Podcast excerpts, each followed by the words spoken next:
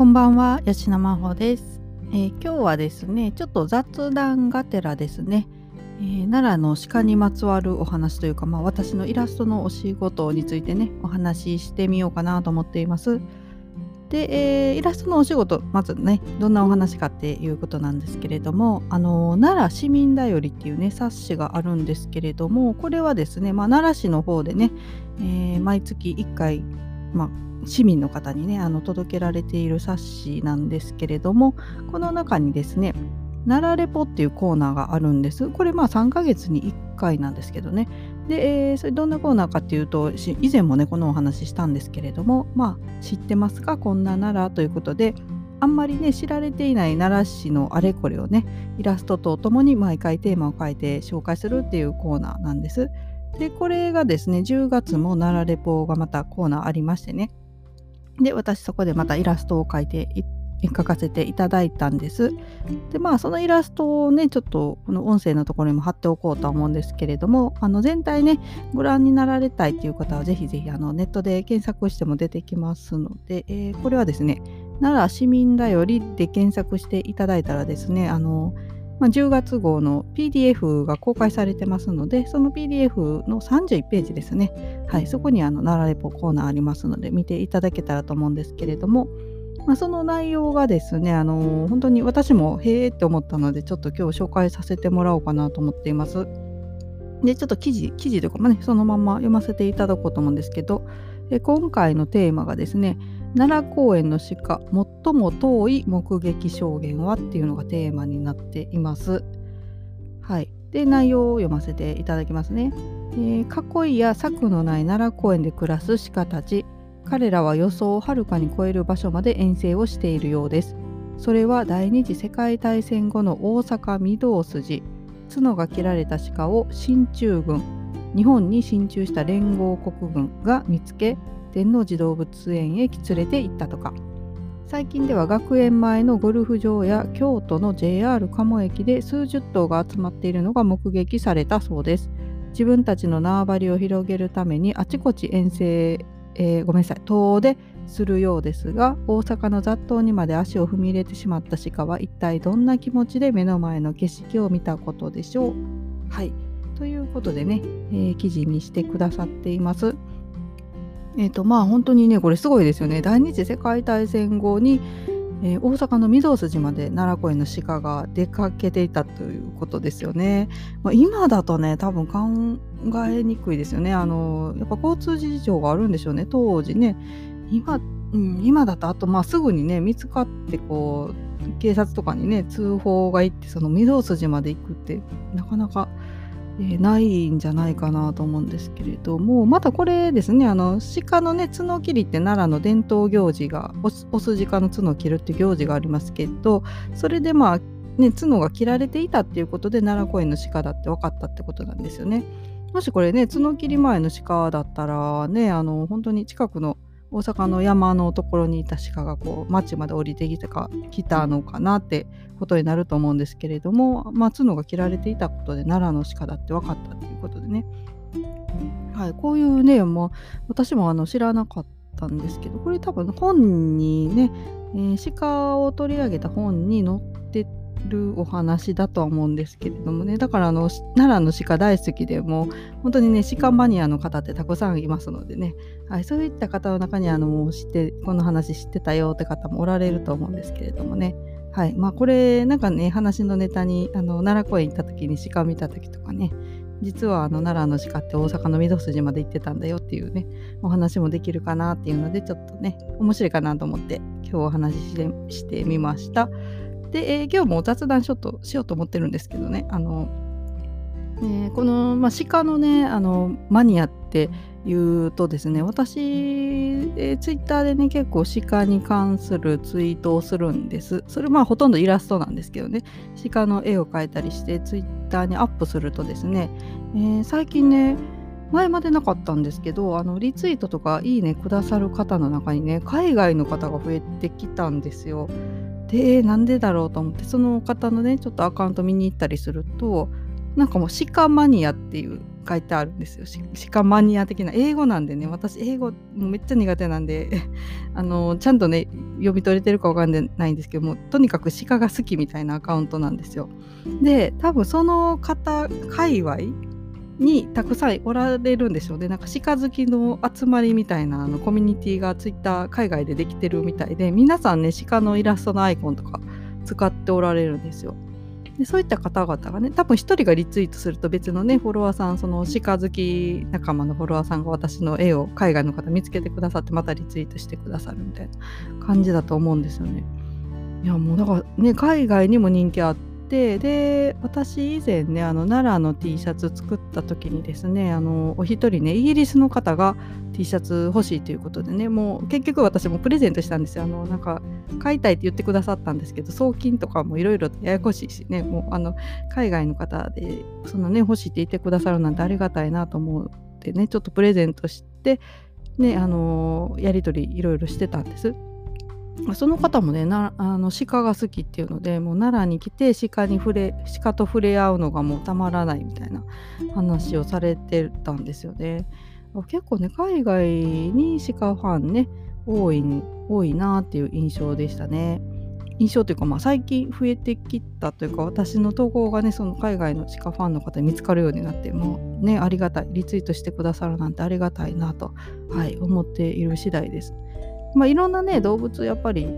ねファンファンというかいますけど、うんまあ、私だとやっぱ猫猫が好きですね鹿以外だとね鹿と猫ですかね。うん、他にも興味あるのはねいっぱいあの動物自体は好きなのであの一時ねえーと、トカゲでねヒョウモントカゲモドキっていうのがいるんですけどあれめっちゃくちゃ飼いたかったんですよ。あの、ねうちの母親とかだとねもう爬虫類大嫌いなんでもうあんなん絶対無理っていうカエルとかヘビとかね無理って言うと思うんですけど私結構ねカエルもヘビも好きなんですよね。なのでちょっとそのヒョウモントカゲモドキかわいいなと思ってめっちゃネットで調べてねいつか飼いたいなとか思ってやってたんですけどまあ断念したんです。でそれなぜかっていうとですねあの餌がねコオロギなんですよ。でもう今もねちょっと多分マイクには入ってないと思うけど外でねあの虫のね秋の虫のねめちゃくちゃ今聞こえてるんですけど多分コオロギとか鳴いてると思うんですけど私あのコオロギあんまり得意じゃないんですよね。なんか昔はそうでもなかったんですけどね。なんかあんまりあのうんなんていうんですか1匹でもちょっと怖いですけどね、まあ、あれが大量にいるのってちょっと耐えられないっていうかね。でそのヒョウモトカゲモドキをペットとして飼ってる人ってあのコオロギも飼ってるみたいなんですよ。それはなんか衣装ケースでね繁殖させてるっていうかコオロギ餌のコオロギを。ってなんかそなんて言うんですかあれ。ねそコオロギも飼わなきゃいけないっていうのちょっと無理無理だなと思ってあの諦めたんですけど。なんかまあねヒョウモトカゲモドキのなんかあの自分でねあの粘土とかで造形作ってもう置いとくだけでいいかなっていう最近は気はしてます。もう本物買いたいです。買いたい気はあるんですけどね。ちょっとコオロギと買うのもあれやしやっぱりねあの、うん、まあこんな買いたい買いたいって言ってて何なんですけどやっぱりペットってちょっと私かわいそうだなと思ってるんでねあの狭いゲージにね閉じ込めれるっていうのは。まあちょっとここからまた話それますけどね。あの私これもねあの、うん、いろんな考え方があるんでねあの批判批判的に思われると申し訳ないっていうかもうそういうつもり全くなくて私の個人の考えなんですけどあのペットショップでね販売されてるペットを買うってちょっと抵抗があるんですよ。猫とかねちょっとお高い、うん、ねあの買って買うお金出して買うってねそれをまあ繁殖させてるブリーダーさんとかね裏にたくさん関わっておられると思うんですけれども、私どっちかっていうとですねやっぱ猫とかってそのなんかねあのマンチカンとかチンチラとかいろいろねえー、スコティッシュフォールドでとかいろいろいますけどそれがいいっていう人もいるとはもちろん思うんですけどあの保健所とかねあの捨てられてるのを飼いたい派なんですよ。だってねそのままその子買わなかったらね保健所とかだったら殺処分ねされ何日かやっぱりされる場合もありますしね。捨てられてる子だってそのままののたれ死んでしまうというかやっぱり感染症にかかってる子とかすごく多いのでね。だからそういう子を見つけたらやっぱり買いたいというかだからペットショップとかでお金出して買うってこう商売になってねまたそれを別のところでこう量産するじゃないですけど。そういう産業になってるっていうのよりはなんかねあのここで死んじゃう命をこう拾って、えー、買いたい派なんですよ。もうこれはあの個人のね自由なんで全然どっちがいいとか悪いとかじゃないんですけどね。はい。ま、なんでこの話だったんかな 雑談しようと思ったら全然違う方向行っちゃいましたけど。えー、まあなのでうちね歴代ずっと猫を飼ってるんですけどねみんなあの拾ってきた子とかうちにね捨てられなんかうち猫飼うってなったらねなんか近所の人が捨てるんですよねうちの庭にね。それで飼ったりとかね。で一番ね最初に飼った猫はですねうんうち本当にね母親が猫とかあんまりっていう感じでそんな猫飼うとは思ってなかったんですけどずっと犬飼ってたんですけどね。ある日ね父親が子猫を連れて帰ってきたんですよねでそれもですねあのゴミ箱に捨てられてたっていうんですよ。でうち父親当時ねあの衛生業しててねゴミ収集してたんですよ。だからあのゴミのね車にこう放り投げようとしたゴミ袋の中からかすかに声が聞こえた気がして父親が開けたら中に子猫入れられてたらしいんですよ。いやもうそんなひどいことするんだなってもうねそのゴミ袋に入れて捨てるってちょっとどういう神経してるんかなと思うんですけど。まあまあそれでねうち最初に買った初代のにゃんこちゃんうちに来たんですよね。もう多分生まれてね本当に間もない感じですね。目も開いてない感じで。で母親もさすがにねそれをまた捨ててこいって言えなくてね。猫嫌なんだけどもしぶしぶ了解したって感じで飼い始めたんですよね最初の子猫をね。もうでもね母親が一番多分猫にべたぼれしてた感じですね。もう後半はね最初嫌がってたんですけどね。だんだんやっぱ可愛くなってきてもねあのうちみんなにゃんこちゃんにゃんこちゃんって言って可愛がってたんですけどね。いやだからねやっぱそういうであのその子もしかしたらそこで、まあ、亡くなったんですけどね。もうもう十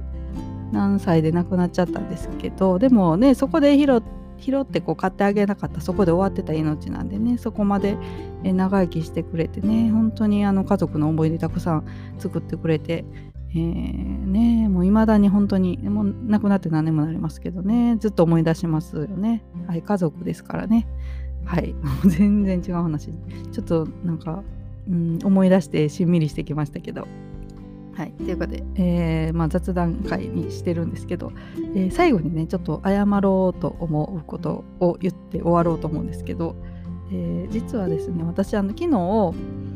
ー、今日中にねエコバッグ販売まだできてないので、え、販売開始するようにするっていうか宣言したんですよ。あのこうやって宣言するとやるとモチベーションが上がるっていうことって宣言したんですけどあのできてません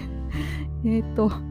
うん、やろうと思ってたんですけどねちょっと他にもいろいろとこれ言い訳なんですけどいろいろと入ってしまってなかなか作業進まずにですねあのー、うんままだねあの今日まだ時間あるんでねなるべく今日中にできるように粘ろうとは思うんですけどちょっとね無理かもしれないです。はい。